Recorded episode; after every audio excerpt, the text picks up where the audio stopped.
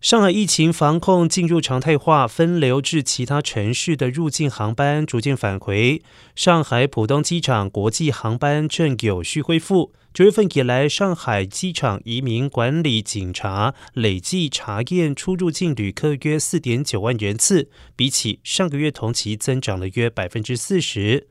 中秋小长假期间，在上海浦东国际机场出入境客货运量班次约五百五十架次，出入境旅客数为一点二万人次，其中出入境的留学旅客约有三千九百名，占出入境客流总量的百分之三十二点五。